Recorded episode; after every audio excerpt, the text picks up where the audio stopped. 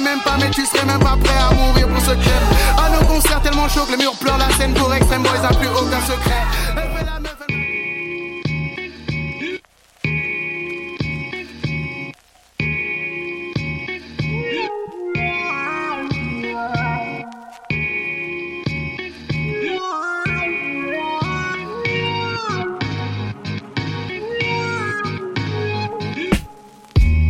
I remember when I discovered purpose. I was good at something finally worth it. Told my father that I'ma be an artist.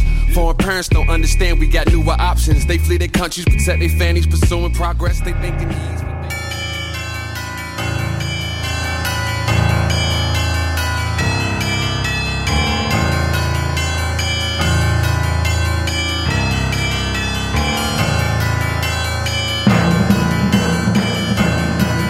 Bonsoir, vous êtes bien sur Choc, c'est le tome 22, chapitre 274 de Mission Encre Noire.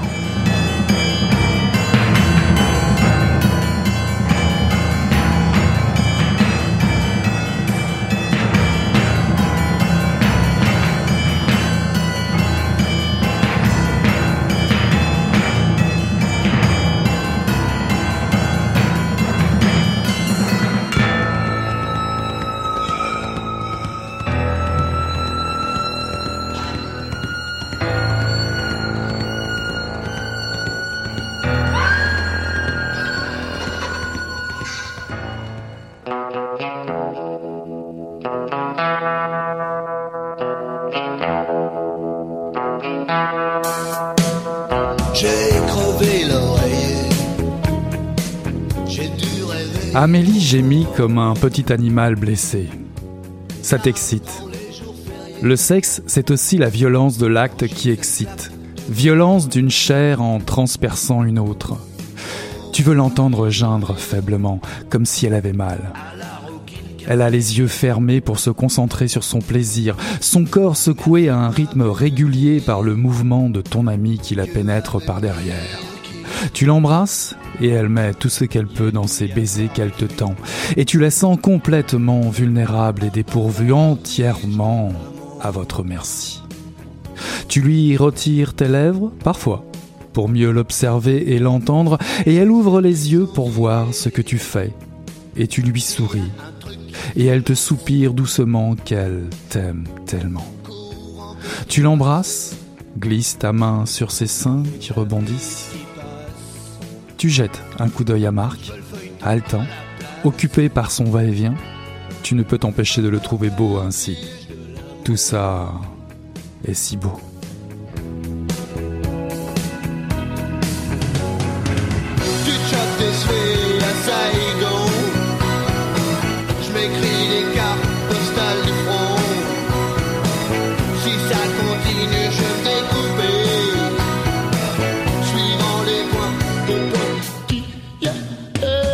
Bonsoir, ceci est un extrait tiré du roman Le Vertige d'Étienne Cardin Trudeau, paru en 2017 aux éditions Sémaphore. L'amour est-il sérieux? Doit-on tout y sacrifier de sa vie, de ses désirs pour vivre enfin léger et heureux? Ou bien, dans le cas contraire, s'attendre à verser dans un néant empreint de solitude et de remords?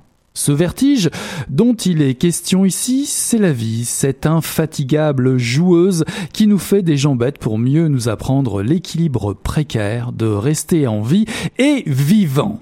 Ethan Lebrun est un professeur de français dans sa vieille école secondaire. Sa salle de classe est grande et bien décorée, des affiches amusantes et une bibliothèque personnelle bien remplie où Steinbeck, Kerouac, Melville, Murakami et Camus figurent en bonne place.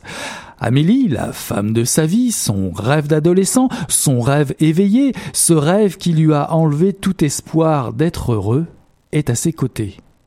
Ethan ne conçoit pas le bonheur, ou en tout cas le conçoit que seul, mais certainement pas sans elle, Amélie. Avec Marc, Eugénie et toute une ribambelle d'amis, ils fondent une sorte de fratrie tissée serrée depuis toujours, mère de, de toutes les dérives et de tous les excès. À 17 ans, Ethan veut être écrivain, vivre sur les pas des exubérances d'un Kerouac, d'un Neil Cassidy, de Dean Moriarty ou d'un Burroughs. Il veut vivre une passion folle, une passion littéraire, charnelle et magique avec Eugénie, couper les ponts avec son mode de vie bourgeois, fuir l'uniformisation. À 30 ans, le regard vissé sur l'écran de télé, il connaît l'angoisse d'exister. La routine tue son homme. La vie fait son œuvre d'érosion. Et pour combien de temps encore Il y a bien ce démon en lui qui pousse cette envie d'outrance qui le dépasse? Le vertige est un roman paradoxe à propos de ce qui nous attire vers les abîmes de soi, sur ce combat à livrer sur la mort, sur l'ennui de vivre qui nous guette. C'est un voyage intérieur qui nous fait réfléchir sur nos contradictions, sur notre capacité à nous déshumaniser presque, où nous mènera donc cette chute? Toute bonne histoire s'achève dans la mort, dit-on. Où nous joignerons-nous à Ethan pour braver la vie en hurlant à tue-tête? À tout jamais les étoiles Pour en savoir plus, nous accueillons ce soir pour en deviser l'auteur. Étienne Cardin Trudeau est avec nous en mission Encre Noire. Bonsoir Étienne. Bonsoir. Alors vous êtes originaire de Montérégie.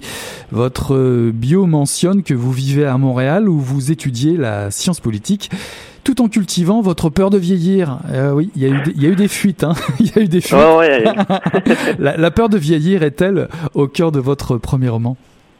Euh, Oui, bien sûr. C'est un thème euh, assez central. C'est à la fois la peur de vieillir, mais aussi celle de, de, de, vivre, en fait. C'est la peur de, de des deux extrêmes, en fait, de, de, mourir et de vivre. Donc, si on ne vit pas on, on, fait juste passer à travers la vie.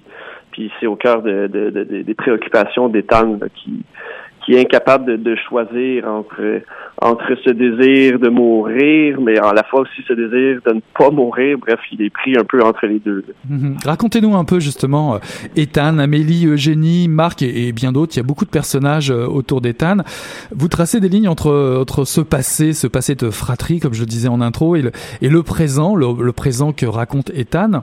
Un présent qui sonne qui sonne un peu faux euh, pour cette génération, cette fratrie. Qui qui est-elle? Qui, qui sont ces, ces euh, ben en fait, on a euh, le, le, trio principal, il s'agit d'Ethan et euh, d'Amélie et d'Eugénie, qui est un petit peu un, triangle amoureux, mais il y a aussi toute une, personnification de, des, espoirs, des angoisses d'Ethan à travers ces deux personnages-là qui, qui le côtoient tout au long du récit. Amélie est l'amour avec un grand A, le, le, petit confort tranquille de la maison de banlieue, avec euh, éventuellement euh, tout ce qui tout ce qui vient avec. Alors que Génie représente un peu toutes ses aspirations, ses rêves de grandeur, c'est comme vous le disiez en introduction, euh, c'est se dépasser, c'est d'aller toujours plus loin, d'aller vers les étoiles. c'est vraiment ces deux antagonismes encore qui font en sorte qui, qui représentent un peu aussi la vie, la mort, la, la vieillesse. Donc, on a ces deux personnages-là, puis Ethan n'a jamais été capable de choisir, euh, il est jamais capable de choisir entre les deux. Donc, il reste un peu, il se laisse emporter par la vie, il se laisse emporter par euh, les choix que les autres font pour lui. Et euh, au final, ben, il peut juste que regretter un peu de s'être laissé faire et de regarder en arrière. Et c'est un peu ce qu'on ce qu'on qu'on voit dans le dans le récit, c'est que la façon que le récit est structuré, on le voit, les comme vous l'avez dit en introduction, les trois périodes de sa vie, euh, quand il a 17 ans, quand il était jeune adulte, et euh, enfin quand il a le début trentaine. Et euh, on alterne dans ces chapitres-là. Et on, voit au final que, alors qu'il a 17 ans, il est plein d'ambition, il, il veut se dépasser, il, bon, il est dans la débauche, dans le sexe, dans la drogue pour, pour l'aider un peu à explorer ce monde qui, dans, dans lequel il entre au final. Et Ensuite, on le voit à jeune adulte qui est encore un peu dans cette dynamique-là, mais déjà un peu plus torturé parce qu'il sent qu'il va devoir faire des choix bientôt. Est-ce qu'il continue dans cette voie-là ou qu'il peut le mener à la perdition, à la solitude, à, en fait, au risque, c'est un risque cette voie-là. On, va, va, pas en dire, on va pas en dire trop sans, sans on va pas on va pas nommer on va pas donner tous les tous les punchs. Euh, j'ai passé tout à l'heure on a reconnu évidemment le, les vertiges de l'amour de de Bachung. Le ver, le vertige le vertige c'est le titre de votre roman. Parle-t-il vraiment d'amour ou plutôt de plutôt de désir? Qu'est-ce que vous voulez dire? Par rapport au vertige? Ouais, par rapport au vertige. On est plus dans, dans le vertige, dans la chute, on est plus dans le désir ou l'impossibilité de vivre? Ah ben c'est les deux, c'est les deux. C'est beaucoup la chute aussi, mais c'est le vertige des, des, des, émotions, de de, de comment euh, de l'amour aussi, oui, de, la peur euh, qui est à la fois la peur de tomber, mais le, désir de tomber aussi. C'est toujours dans cette contradiction là qui, selon moi, anime à peu près tous les toutes les passions humaines. C'est toujours dans cette euh, dans cette cet antagonisme, dans cette dans cette façon de, de, de voir, de, de, polariser les deux deux, euh, deux pôles en fait là de de la vie qui, qui est la mort et la vie, mais aussi euh, toutes les autres euh, passions et émotions. Alors Ethan est un personnage très romantique. Il s'inspire de, bon nombre de lectures. D'ailleurs, il a, il a un désir de, de devenir écrivain. Sa rencontre avec Eugénie, n'est pas si, comment dire, on va dire si accidentel que ça. Euh, il y a beaucoup de fantasmes qui peuplent le, rêves, des fantasmes littéraires. J'en cite quelques-uns. Euh, J'en ai déjà cité Kerouac, Burroughs, Kundera, c'est assez classique. Est-ce que ces, ces, années de jeunesse, de, de, littérature, de lecture vont finalement porter ce personnage tout au long de sa vie? Euh, Oui, bien sûr. C'est son aspiration première, c'est de devenir écrivain. Donc, il, et on voit euh, de, de, de, sa jeunesse qu'il essaie un peu de reproduire les expérimentations et les, les voyages de Kerouac et, euh, et des gens qui, qui, qui, animent ses lectures. Euh, donc oui, c'est sûr que ça forme un peu le, le cœur de, de, de qu'est-ce qu'il est. Là. Alors on parle de vie, de désir, et pourtant ce qui domine, euh, dès la citation de, Milan Kundera qui ouvre votre livre, c'est la peur de, tomber. Alors j'aimerais que vous nous en parliez un petit peu davantage de cette, cet attrait pour le, vide qui nous envoûte, en tout cas cet attrait pour, le, pour la perdition, j'aimerais dire, qui, attire votre personnage. Pourquoi va-t-il dans cette direction-là? Euh, ben en fait c'est un peu le l'émotion qui, en tout cas pour moi part, je sais pas pour vous là, mais quand on est au-dessus d'un vide ou de quand on est en hauteur euh, et qu'on regarde en bas, bon, c'est le vertige, mais c'est c'est ça la, station de Kundera, c'est quoi en fait le vertige? On a l'impression qu'on autant on a peur de tomber, mais on a aussi envie de tomber. Donc c'est un peu ce qui ce qui le, le, le thème ou le, le, fil conducteur du récit, c'est qu'Ethan il il est toujours entre ces deux extrêmes-là, où, où en fait, c'est pas des extrêmes, c'est qu'il s'allie aussi, c'est c'est tissé serré dans, dans, dans la, vie humaine, ces, ces deux euh, ces deux pôles-là. Donc, ce qui anime, euh, ce qui, ce qui fait en sorte que Ethan est toujours en train de de vouloir sa propre chute, sa, chute personnelle, sa chute de, de professionnelle, et en même temps, il, il, il en a peur, mais cette peur-là va finir par peut-être au final lui nuire plus que plus que plus qu'autre chose, plus que le prévenir. Mais Ethan est un, personnage magnifique parce que il a quand même tout pour réussir, enfin tout pour être heureux, on, on pourrait dire. Il vit avec l'amour de sa vie, il, il a la, la, job, une job qui, qui, qui l'intéresse, on va dire. Euh, il est quand même prof de français, puis il présente la littérature, il en parle en tout cas. Et puis il vit aussi euh, cette rencontre incroyable, euh, en tout cas celle qu'il a vécue, même s'il n'est pas devenu écrivain. Il a rencontré Eugénie. Eugénie, c'est un peu une sorte de muse, non? Oui, bien sûr. Ben, c'est sa muse. Et elle, dans, à l'inverse aussi, se sert d'Ethan comme, comme sa muse. Donc, c'est une, une dynamique qui, qui, qui est dans les deux sens. Mais, mais finalement, le, le, le, livre, euh, le livre en tant que tel, le Vertige, parce que Ethan se raconte beaucoup, c'est un peu le, le livre que lui n'écrira jamais, que, mais que peut-être Eugénie écrira. Ah, peut-être, peut-être. je, je, sais pas. C'est sûr qu'il y a un, un jeu là-dessus euh, dans dans le roman, là, on voit que bon, je veux pas trop en révéler non plus, mais on voit qu'il y, y, a un petit jeu par rapport à ça. Est-ce que Eugénie, euh, elle, il va poursuivre ses ambitions et Ethan, pendant ce temps-là, va rester, bon, peut-être euh, plus euh, au neutre. on va jouer un peu là-dessus. Là. Alors, il y a beaucoup de références euh, littéraires. Hein. J'avais vraiment envie de vous poser cette question-là.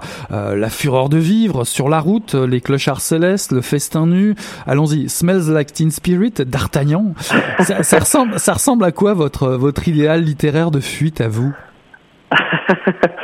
Euh, Ça ressemble un peu à celui des temps, je vous dirais. C'est euh, c'est tous des, des, des, références que, que, que j'aime bien, bon, un peu que j'ai des lectures que j'ai fait moi-même, il y a, y a, probablement des réflexions aussi qui, qui que j'ai eues, que qu'Ethan se fait peut-être, mais euh, j'ai l'impression qu'il y, y, a toute une, littérature, notamment américaine, sur euh, sur ce thème-là de, de, fuite en avant, de débauche, de, le rapport à, à la, la, nuit, à, à comment les, les les émotions se vivent bon à fleur de peau au maximum des personnages euh, hauts en couleur comme Neil Cassidy va beaucoup inspirer euh, ben, un personnage comme Marc par exemple dans mon dans mon roman qui qui est quelqu'un qui vit euh, de façon intense et qui, qui entraîne les gens autour de lui à le faire aussi. Donc cette relation là elle, elle, est un petit peu elle m'a inspiré quand même. On est, on est quand même dans une espèce d'ode à la jeunesse, hein, parce que euh, je vois, il y a, y a, un moment donné, vous, euh, vous citez Kundera, euh, vous substituez euh, à la condition humaine la, la, vie fantasmée du chien Anna Karenine que l'on rencontre dans l'insoutenable légèreté de l'être de, de, Kundera. Mm-hmm. on a l'impression que heureux celui qui oublie tout et qui revit chaque jour comme si c'était le premier. C'est si pesant que ça, l'empreinte de la vie? Bah. C'est-à-dire que ça, ça dépend pour euh, pour chacun, mais il y a quand même une souffrance. L'être humain a quand même une souffrance qu'il bon qu'il exprime depuis des des, des, des, des, millénaires euh, à, travers toutes sortes de formes d'art, mais il y a une il y a une souffrance à bon contrairement au chien d'Anna Karenine par exemple, ben le chien Anna Karenine dans le dans le récit de Kundera, qui lui bon chaque jour il se réveille, il est juste content d'être en vie, c'est toujours un nouveau jour nous, on a, il y a quelque chose, l'être humain, on dirait un, comment je pourrais expliquer, un fardeau sans être biblique, mais il y a quelque chose qui est difficile pour un être humain qui a tout comme étant, par exemple, comme vous disiez, il a tout, absolument tout pour être heureux et qui n'est pas capable de l'être.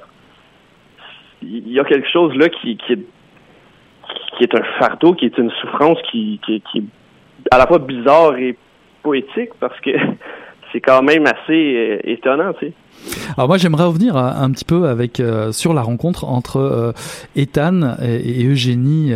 ils se rencontrent quand ils sont très jeunes, ils sont étudiants et Ethan accroche très vite à cette fille. J'aimerais savoir un d'abord pourquoi, puis surtout très vite il, il, a envie de la sauver. Alors pourquoi et de quoi De quoi a-t-il envie de la sauver? Oui, Ethan et Amélie c'est un peu euh, c'est un peu pour euh, parce que là avant ça il est quand même plus près de d'Eugénie. Et quand il découvre euh, Amélie ben il, tombe en amour comme il s'était promis de ne pas le faire. Donc il, perd un peu les, la, la, raison. Et là tout tout devient comme si comme s'il il, commençait une voie qu'il s'était promis de pas suivre parce qu'il voulait réaliser ses rêves, ses ambitions. Et là, avec Eugénie, euh, avec Amélie, euh, il perd tous ses moyens et là, tout ce qu'il veut, c'est c'est la protéger de la laideur, c'est la protéger de des, des, autres êtres humains qui vont qui vont lui faire du mal parce que parce que les êtres humains sont comme ça entre eux. Puis euh, c'est vraiment, mais il, il, est conscient en tout cas, plus ou moins, mais il est conscient qu'il est en train de, de, se mettre la main dans un engrenage qui pourra pas qui pourra pas se sauver. Puis Mhm. Mais est-ce qu'il est-ce qu'il n'a pas besoin de, de, se rassurer euh, devant cette femme Eugénie qui est comme une femme formidable? C'est un, un, personnage incroyable qui prend beaucoup de place dans, dans, dans votre roman, qui, qui est excessive, qui, qui est même violente par moments, qui n'en a pas peur, qui pousse, euh, qui pousse tous les boutons à fond.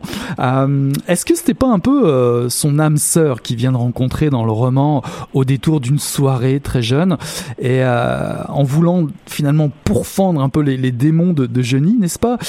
N'est-ce pas des, ses propres démons à lui qu'il essaie de se défaire?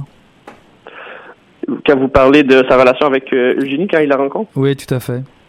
Oui, euh, ben forcément un peu. Euh, les deux sont tellement semblables. En fait, ils se rejoignent là-dessus.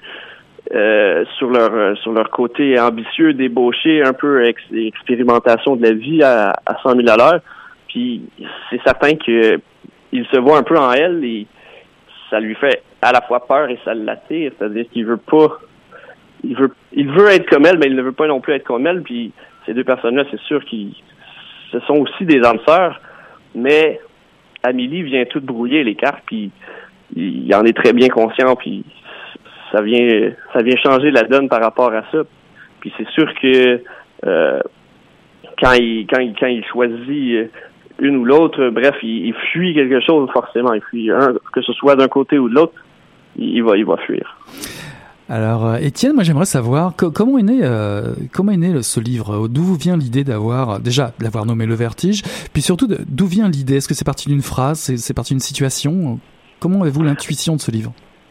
Euh, C'est vraiment la, la, la, phrase introductive, la citation de Kundera qui m'a c'est en lisant euh, L'insoutenable légèreté de l'être de Kundera qui euh, euh, cette phrase-là là, sur le, vertige, qui est à la fois la peur de tomber et le désir de chute, ça m'a donné, ça m'a vraiment donné une inspiration par rapport à, ce thème-là de, de dualité, de chute et de peur de chute et de désir. Bref, j'ai structuré à partir de ça tout le reste du récit. Et est-ce que le trio de personnages euh, vous a apparu tout de suite ou c'est au fur et à mesure de l'écriture?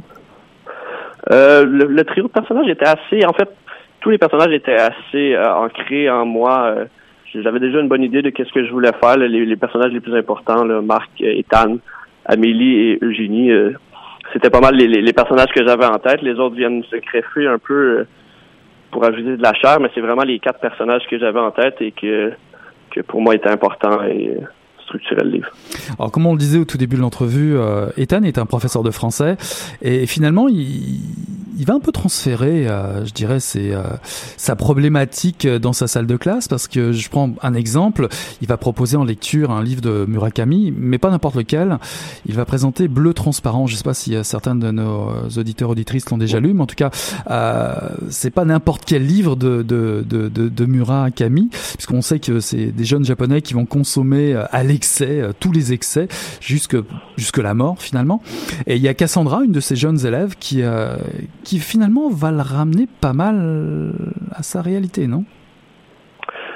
Ouais, c'est ça exactement. Il va, elle va peut-être s'en inspirer un peu trop euh, de ce de ce livre qu'il va faire lire à à sa classe, euh, mais c'est un peu aussi euh, c'est dans une tentative d'essayer de les, intéresser à la littérature qu'il va leur faire lire ça. Mais Cassandra, qui est une de ses élèves les plus brillantes, va quand même voir un peu à travers son jeu. C'est un peu il leur, il leur montre un peu ce que lui a vécu et elle va un peu suivre, ben, suivre ses pas dans un certain sens et essayer de, de reproduire elle aussi euh, un peu dans le réel ce qu'elle voit dans la littérature pour euh, pour essayer de d'atteindre les étoiles, de, de, de, se surpasser ou d'expérimenter avec la vie. Donc, elle voit clair un peu aussi dans son jeu. Alors pour vos futurs euh, lecteurs et lectrices, euh, je recommande direct d'aller voir, d'aller prendre votre livre et d'aller au chapitre 17. il, y a, il, y a, une lecture extraordinaire à faire, c'est votre vision de la fête, la fête sous extasie, euh, espèce de, de, de, de, moment assez infernal où, le, où les fêtards sont, sont les maîtres de l'univers entre minuit et 5 heures. Je vous conseille vraiment cette lecture qui est très rapide, ça vous donnera déjà un, avant-goût de ce qui vous attend. Euh, chasser la nuit dans ce cas-là plus c'est le, ça ressemble un peu à Enivrez-vous de Baudelaire, ça, non? Oui, c'est vrai que c'est vrai que ça ressemble un peu. Euh, J'avais pas pensé à ça, mais euh, oui, effectivement, c'est un peu euh, c'est un peu une ode, ode à la jeunesse, à ce qu'elle est capable d'accomplir, à sa force, qui est assez qui, est impressionnante, qui, soulève un peu un peu tout et, euh, et c'est aussi une ode à la solidarité entre entre jeunes, entre cette gang-là qui est qui est formé d'Ethan et de ses amis qui, qui, se tiennent, qui se soutiennent, qui se qui se oui dans la débauche, mais aussi euh, de façon euh, comme comme vous disiez un peu de, façon fraternelle ou ou, euh, ou en sœur, je sais pas c'est quoi le mot fratrie, là, je veux pas être exclusivement il y a aussi des filles dans ce groupe là, mais donc c'est ça, c'est tout le long du, livre, il y a ça aussi, il y a cette cette jeunesse que, Ethan être en train de perdre à, la mesure qu'il vieillit. Et il perd parce qu'il y avait beaucoup de son identité qui était basée sur cette jeunesse-là, cette force, euh, cette invincibilité qu'il sentait, qu'il ressentait alors qu'il était était jeune. Ben, il, la perd en vieillissant. Il, ça, contribue un peu à, à le rendre euh, un peu amer et cynique. Alors une fois que le lecteur et la lectrice auront euh, suivi mon conseil de lecture du chapitre 7 pour euh, prendre euh, la température de, de, de, ce, de ce premier roman, je leur conseille de tourner la page et de tomber sur le chapitre 18 et d'avoir un grand éclat de rire puisque le chapitre 18 avant après avoir lu le chapitre 17 qui est infernal, chapitre 18 vous tombez sur le mot direct mayonnaise. c'est le début d'une lecture assez drôle évidemment contre la routine, la routine, le cœur c'est le cœur de l'ennemi pour vous la routine. Avec, euh, en plus ça, ça enchaîne avec des poncifs du style euh, la jalousie, c'est le propre de la vieillesse, my God. pour finir par une séance d'autoflagellation. Vraiment, je vous conseille chapitre 17, chapitre 18. Allez-y dans les librairies avant de l'acheter, évidemment. Euh, Ethan a quand même un sens de la morale et de la culpabilité quand même assez développé.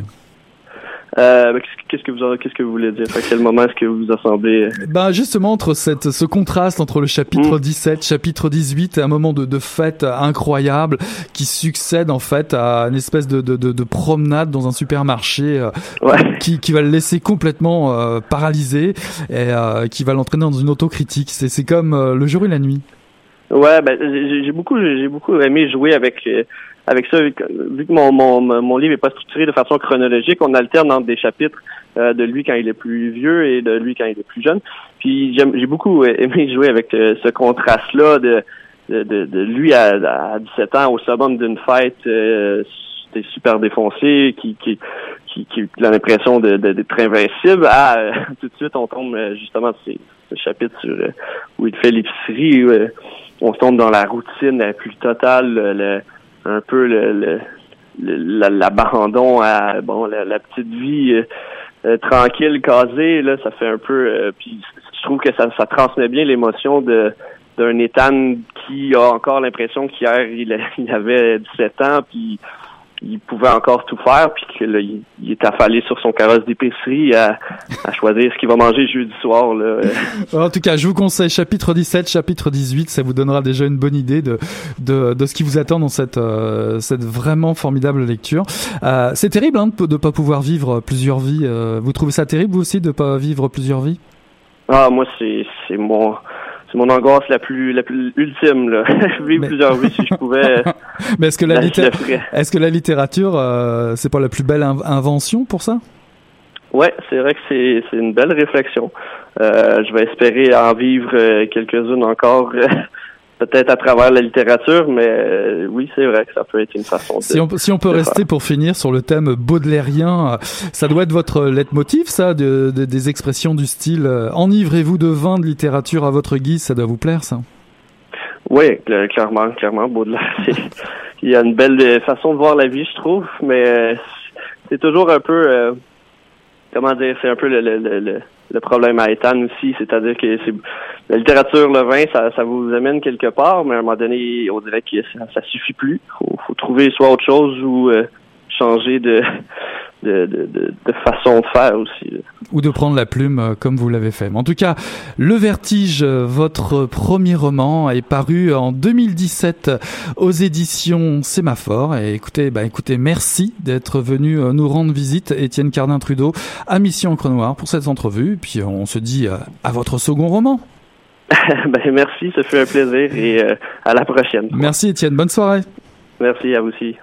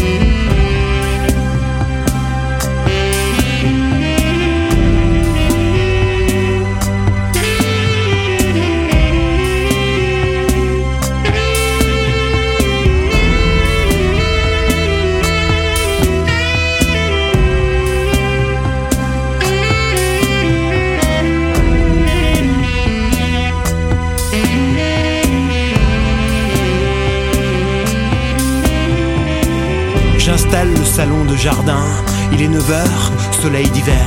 Tout est blanc, avec un peu de bleu aussi. Moi, tout rouge dedans. Je pense aux excès de la veille, aux muqueuses qui dégueulent. Et à la rigueur allemande, à ce que l'on va dire de Merkel à sa mort. Souvenir de la veille, membres engourdis, muqueuses irritées. Je pense au sort de la chanson dans mon pays, aux mots banalisés par les fossoyeurs de fond. Je pense aussi au vinyle produit à la chaîne, depuis les bons chiffres Amazon aux USA. Je pense à cette énorme quantité de disques de merde, que l'on sillonne, que l'on fige, alors qu'ils ne méritent aucune éternité. Je vais devoir les écouter tous, sillon après sillon. C'est comme lécher toutes les femmes, ou sucer tous les hommes, pas vraiment au goût du jour. Pourtant, il va falloir cartonner et tout s'achève dans un disque.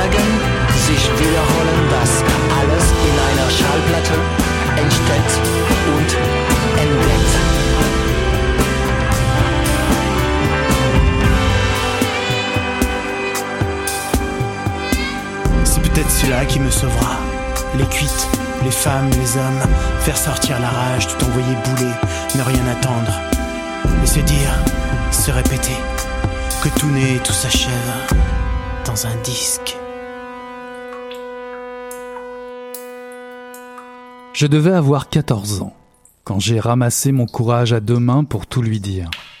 Enfin avouer. Il fallait que ça vienne de moi, que ce soit mon initiative. Je ne sais pas pourquoi, mais, mais il le fallait. J'ai risqué une tentative. Maman, maman, j'aimerais te dire quelque chose à propos de Ludo. C'est le plus loin qu'elle m'a laissé aller. Elle m'a coupé sec, sans un signe de la main, sans me regarder, sans même lever les yeux de son sudoku. Arrête Je ne veux plus qu'on en parle. On n'en avait jamais parlé. Mon intention n'était pas d'entamer une longue discussion, je voulais que ça sorte, c'est tout. Que ça sorte de la bonne fin son. Fin de non-recevoir. Il y avait une raison à cela? Elle savait. Une mère sait ces choses-là d'instinct. Ceci est un extrait de Ludo de Patrick Strahl paru en 2017 aux éditions Sémaphore. Une jeune femme se présente devant un psy recommandé par une amie. Elle a 20 ans. Elle porte en elle un terrible secret. Elle sait que cela va prendra du temps pour comprendre, peu importe. Elle est prête. Son frère est mort à deux ans. Elle en avait dix. Elle a tué son frère et il lui manque. Et il leur manque. Car elle n'est pas seule. Ludo a été oubliée dans l'auto, sous le soleil. Elle et sa mère étaient partis magasiner. Elle est enfin seule Elle est enfin l'enfant unique Pourtant, les choses ne sont pas si simples. Roman grinçant, au style qui oscille entre poésie et prose, et pourquoi pas le théâtre. Un roman qui nous laisse pantelant, en équilibre entre l'horreur et la compassion. Ce monologue est un lourd navire qui modifie à peine sa trajectoire. La vie n'est plus, la mort a parlé.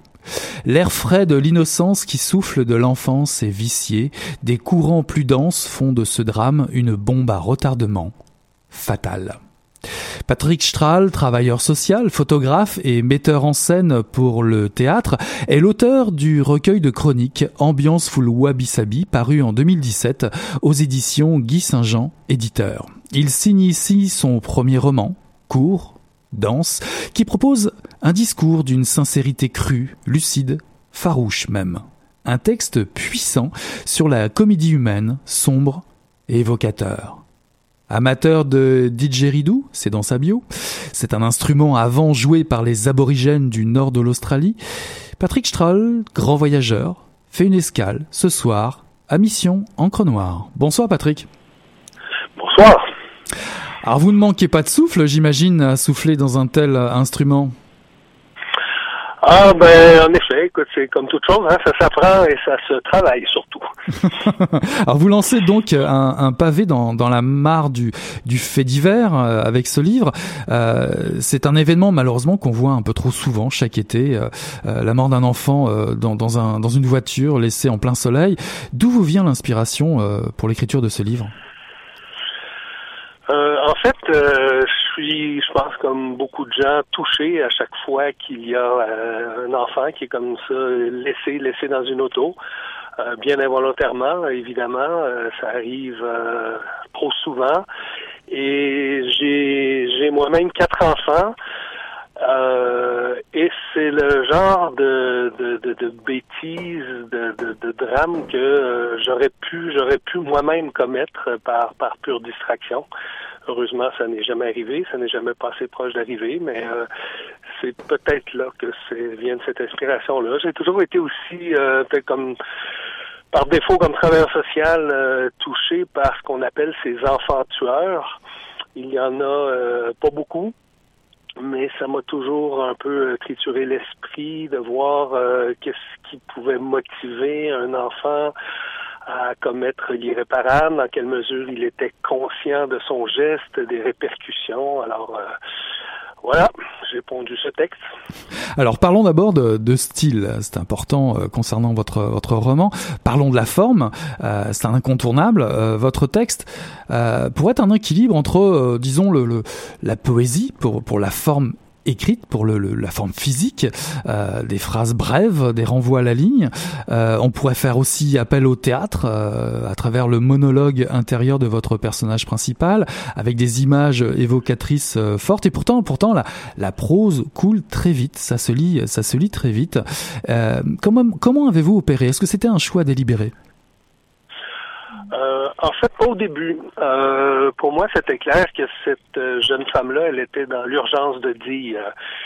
Et quand on est dans l'urgence de dire, ben on fait pas des longues phrases. Alors ça prend des phrases très courtes et puis euh, euh, pour me faciliter le, le, le processus d'écriture, j'ai tout simplement euh, fait des renvois à la ligne.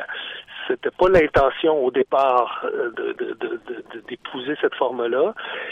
Et euh, à la fin, quand il est venu le temps d'un peu tout remettre ça ensemble, je me dis ben, pourquoi pas, pourquoi je ne le laisserais pas comme ça? Alors, euh, ce n'est pas un poème. Euh, oui, ça s'apparente davantage au théâtre. C'est pas tant un monologue intérieur parce que c'est quand même un récit qu'elle raconte à quelqu'un. Alors ça s'apparenterait peut-être plus près du théâtre que de la, que de la poésie. Mais euh, c'est un peu ça la démarche. Alors en parlant de phrases, justement, est-ce que est-ce que le sujet vous est venu dans son ensemble ou bien êtes-vous parti de de ces deux phrases terribles, euh, quasiment les les premières phrases du roman J'ai tué mon frère, il me manque. Ouais, non, non, non, c'est venu dans l'ensemble. C'est venu dans l'ensemble euh, et euh, je me disais Bon, d'abord qu'un enfant commette un meurtre, un enfant de 10 ans commette un meurtre, est-ce que dans la, en fait l'enjeu qui traverse ce texte, c'est de dire est-ce qu'une enfant de 10 ans peut être coupable d'un meurtre prémédité? Est-ce qu'on peut aller jusque-là? Et j'ai pas, en fait, j'ai esquissé une réponse dans ce texte-là, mais ça n'est pas nécessairement une certitude. Alors, non seulement elle est coupable d'un meurtre, non seulement euh, elle tue un bébé, mais en plus, c'est son frère, c'est son propre frère. Fait que c'est comme si je, rajoutais euh, deux couches par-dessus. Mais c'est quand même une enfant de 10 ans, euh, racontée par une personne de, de 20 ans. Et on note que très vite, la, jeune, fille est étonnée finalement par la, réaction de, son environnement, notamment à, l'école. Comme les premiers moments d'émotion qu'elle vit vraiment euh, se, se passent là. Et, et, et c'est tout un contraste, contraste par rapport à, à, ses propres réactions, à la sécheresse de, de ses réactions. Que se passe-t-il chez elle? Ah ben, J'ai l'impression que c'est un réflexe de survie c'est que si elle s'ouvre euh, à ce petit frère, si elle s'ouvre euh, au drame qu'elle vient de commettre, elle va, elle va s'effondrer complètement. Alors c'est une façon de survivre, de, de faire de, de l'évitement, de ne pas ressentir, à part cette boule qui ressent dans le ventre, euh, de ne pas, de ne pas trop aller justement dans, dans l'émotion pour pour qu'elle soit forte. Euh, puis, euh, bon, elle se rend compte que finalement, avec les années, elle est, beaucoup plus vulnérable que forte, surtout quand elle réalise que son frère a très probablement souffert. Et chose qu'elle ne voulait absolument pas. Et c'est là qu'a été son, son point de bascule. Alors, très vite, évidemment, on va penser euh, la petite fille, mais on va penser aux parents. Euh, Va-t-elle elle-même découvrir que finalement la, la, cohésion euh, sociale qui régnait dans, dans sa famille était, était aussi liée à la présence de, de son frère? Oui, oui, euh, possiblement, euh, tout à fait, mais je pense que quand tu as 10 ans, tu es tellement centré sur toi-même, tes petits besoins, tes petits bobos, euh, tu définis tout ton monde extérieur et à commencer par ta famille, par tes proches, euh, par rapport à ce qu'ils peuvent t'apporter ou non. C'est d'une façon extrêmement euh, égocentrique.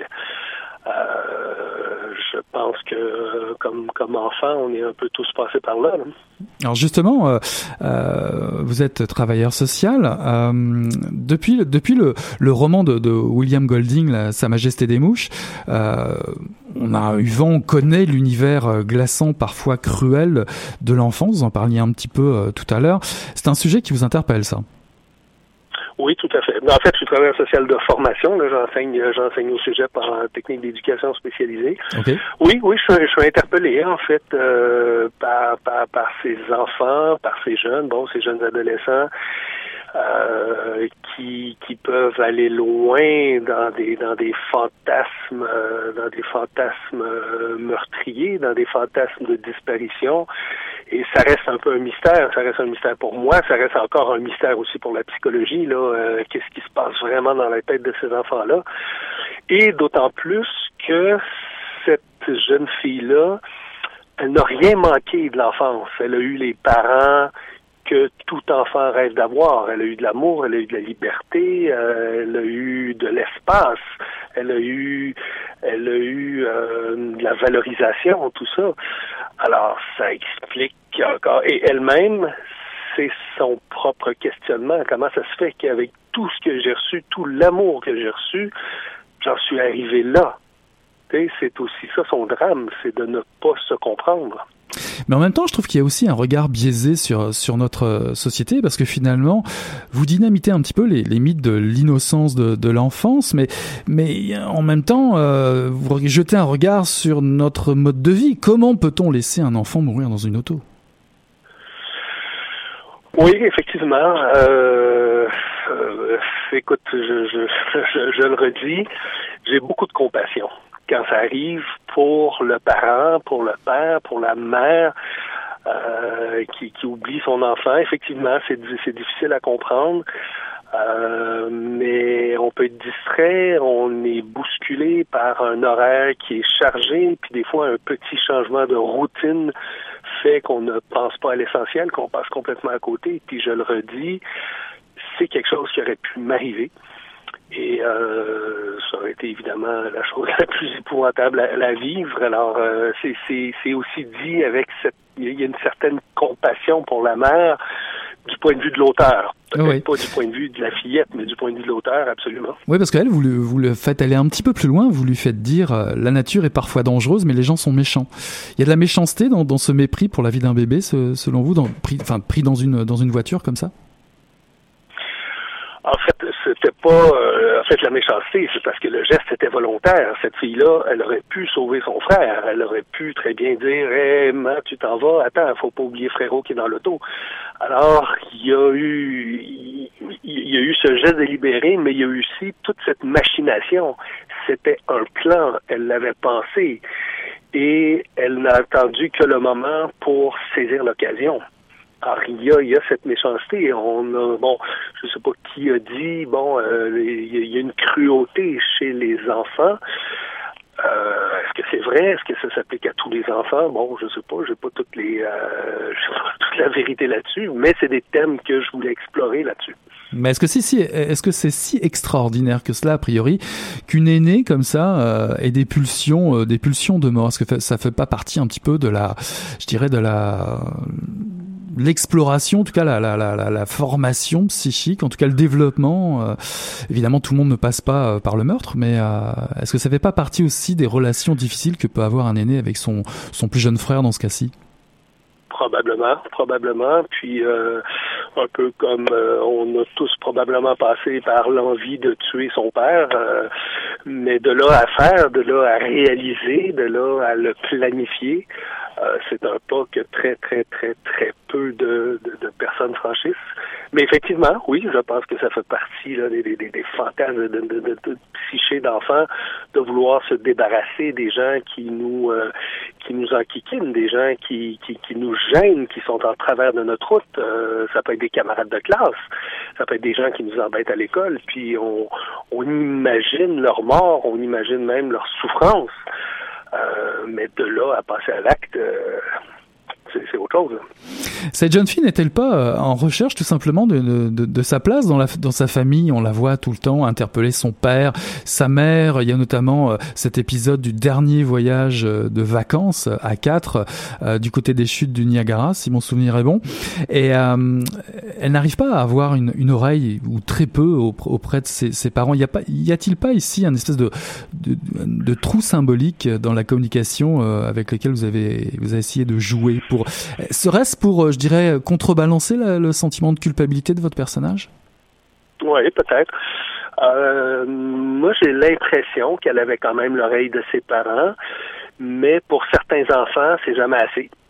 C'est jamais assez. ils voudraient que leurs parents soient là 24 heures sur 24, euh, répondent à tous leurs petits besoins. je pense que c'est une famille tout à fait normal, avec ses difficultés, avec ses travers et tout. Mais dans la tête de cette petite fille-là, c'était peut-être jamais assez. Puis il y avait ce frère qui prenait trop de place, qui l'empêchait d'être pleinement heureuse, pleinement épanouie. Alors que c'est faux. Tout ça, c'est un, un, construit. Euh, au contraire, elle aurait très bien pu s'épanouir avec ce petit frère-là, qui finit, elle-même finit par le reconnaître euh, vers la fin du récit. Mhm. Alors on rappelle que euh, nous sommes dans une forme de confession puisque votre personnage principal euh, parle à son psy et il y, a comme une phrase qui change tout au milieu du roman, qui change pas mal les choses. Elle dit, je cite, c'est à son tour de le ramener à la vie. Qu'est-ce que c'est que ça? Est-ce que c'est du, du remords, de, de la culpabilité euh, Qu'est-ce qui, qu'est-ce qui pousse votre personnage à vouloir sauver ce souvenir? Ben, en fait, euh, c'est qu'elle avait un peu la, pensée magique de dire elle réalisait pas les conséquences de cet acte-là. Bon, je me débarrasse, mon, frère, il m'emmerde, je m'en débarrasse et c'est tout. Et là, euh, bon, il y a un sentiment de culpabilité qui, qui, qui, qui, va monter petit à petit avec les années.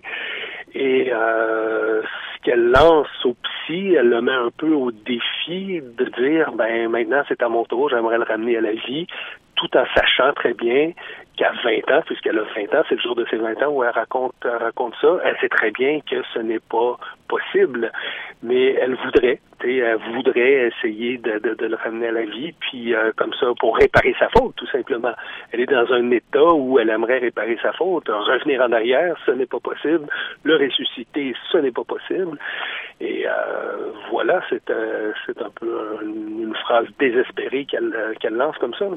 Est-ce que votre personnage ne devient-il pas un peu dépendant justement de, de devoir donner du, du sens à tout ça? Parce que comment comment fait-elle pour vivre à 20 ans? Oui, bah c'est la c'est une question que je me pose. Je ne sais pas comment on fait pour vivre. Euh, est-ce que c'est cette confession-là, euh, c'est une, une, tentative euh, peut-être pour dire, écoute, il y a au moins une personne qui va le savoir et moi je ne peux plus vivre avec ça. Et si je n'arrive pas à trouver un sens à ce qui m'apparaît insensé, ben moi je vais arrêter de vivre. Je vais peut-être rejoindre mon frère. Je sais pas. Je sais pas ce qui la maintient en vie. Qu'est-ce qui pourrait la faire, euh, la faire continuer. Est-ce qu'elle a le goût de continuer? Euh, je sais pas. Je pense qu'on la, la, la, question est laissée en suspens.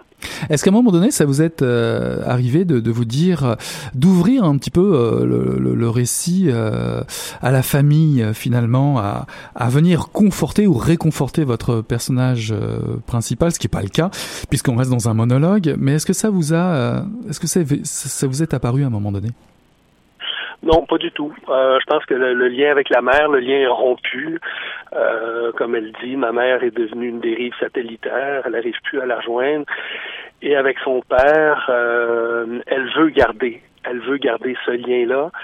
Euh, elle y tient, c'est important. Elle tient aussi au lien avec la mère, mais c'est la mère qui, qui s'est enfermée dans son petit monastère intérieur. Le père, il est là, il est présent, il veut créer un lien, puis elle veut l'épargner aussi dans tout ça. Elle dit, à lui, je ne lui dirai pas la vérité. Euh, de peur qu'il ne s'en remette pas. Alors c'est même pas tant de peur qui brise le lien avec moi, mais elle veut un peu protéger son père à travers ça. Mais de vouloir faire intervenir le père ou la mère pour qu'il la console, non, j'ai, euh, ce n'était pas prévu et de toute façon, elle aurait refusé cette consolation-là. Mhm. Est-ce que le fait d'écrire sur un tel sujet euh, vous a paru risqué? Euh, Bonne question. Euh, honnêtement, je ne sais pas je pense que c'est toujours un peu un pari risqué de se lancer dans une dans, dans, une aventure dont on maîtrise pas tous les tenants et les aboutissants. Euh, parce que même si il y a toujours des fils qui, qui, qui, qui, ne sont pas toujours noués, même si on pense qu'ils sont noués. Alors oui, il y a un certain risque. Je pense que le risque, c'est peut-être qu'un lecteur dise ce n'est pas plausible. Et c'est un de mes objectifs, c'est-à-dire que même si c'est une histoire qui paraît abracadabrante, je veux, dans la façon de raconter, que les gens euh, se mettent un peu à la place de cette fille-là, se mettent aussi à la place de ce bébé-là qui a été échappé sans être conscient de tout ça, mais aussi que le lecteur puisse se dire, ben, je pense que ça se tient, c'est plausible. Alors il y a une forme de, radicalité euh, du, sujet. La, mort idiote de, cet enfant dans une voiture au soleil, c'est quelque chose qui, vous motive ça dans l'écriture, la, espèce de dimension excessive du sujet qui va provoquer votre lecteur ou la lectrice? Euh, non, j'irai pas jusque là. Je pense que ça a été le cas pour ce pour ce, texte-là. Je, je pense pas que c'est ce qui va m'habiter pour euh, tous les autres textes. Par contre, j'aime beaucoup les contrastes. Euh, et je pense que, écoute, c'est Kafka, je crois, qui avait dit euh, une bonne lecture, c'est une lecture qui, qui va permettre de fendre la mer gelée à l'intérieur du lecteur. Et ça, c'est quelque chose qui m'a accompagné. Et euh, à date, les commentaires que je reçois, ben, c'est un peu ça. On, on reste avec ça, puis euh, c'est comme si on a reçu un coup de hache à la bonne place. là. Est-ce que ça va m'accompagner pour d'autres textes, peut-être, là, mais euh, je sais pas. Alors, est-ce qu'il y a d'autres textes, justement, euh, en cours d'écriture? Oui, ah oui. En fait, c'est plus à l'état d'idée. Je pense que le, le, le pari, c'est d'abord et avant tout de trouver une bonne idée. C'est d'abord ça. Donc, une bonne idée, c'est entre autres quelque chose qui est original ou qui est traité de façon originale. Euh, peut-être que l'idée, elle a déjà été traitée, mais c'est de, trouver un traitement assez original. Alors, euh, oui, il y a des idées comme ça qui... Euh, qui gravite, euh, mais euh, rien de trop précis pour l'instant. En tout cas, en termes d'originalité pour la forme comme dans le fond, je conseille à, aux lectrices et aux lecteurs de s'emparer justement d'une très belle découverte, euh, Ludo de Patrick est paru aux éditions Sémaphore. Merci beaucoup Patrick d'avoir été notre invité ce soir à Mission Cronoir. Merci à vous. Bonne soirée. Bonne soirée.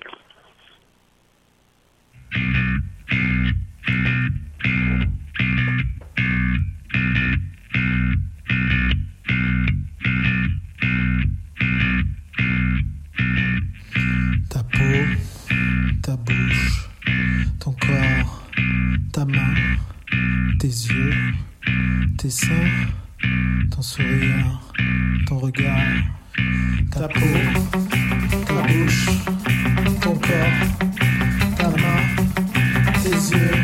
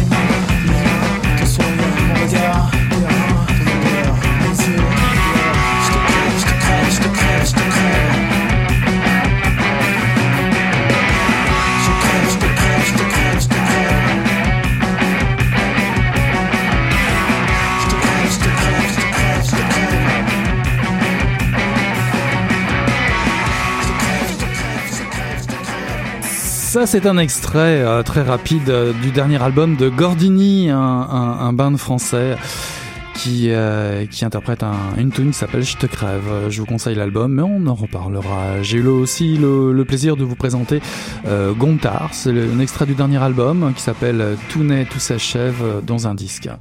Plutôt un titre intéressant. J'ai eu le plaisir aussi ce soir de recevoir Étienne Cardin Trudeau pour Le Vertige, paru en 2017 aux éditions Sémaphore. En deuxième partie d'émission, c'est Patrick Stral qui est venu nous rendre visite pour nous parler de son premier roman, Ludo, paru en 2017 aux éditions Sémaphore.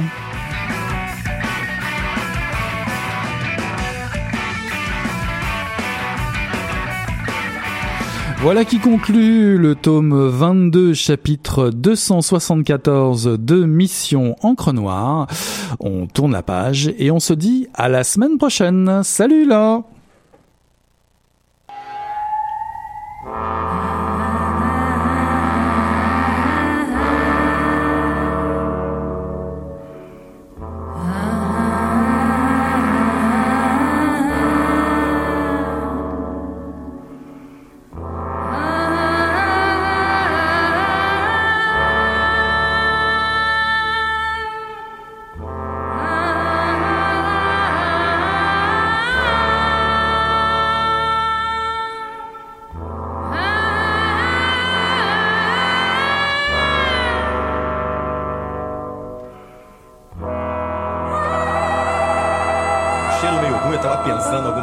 fedeu as coisas. Mas o negócio tava bom, bicho. O negócio tava bom, só quando ele tava tão entupido. Gostoso! Quem diria, hein? Greta Garbo acabou de irajar, hein? É, mas eu tava falando pra você, né? Depois que eu passei a me sentir, aí o negócio ficou diferente. Jorjão! Vai, garoto! Fala a verdade. Isso na bola. Não, nem cerveja que eu disse aí. Ô, Ciro, tira a mão do meu bolso. Agora um arame, um arame ia pegar dentro, ia pegar um gordurame depois, um arame não ia mal. É!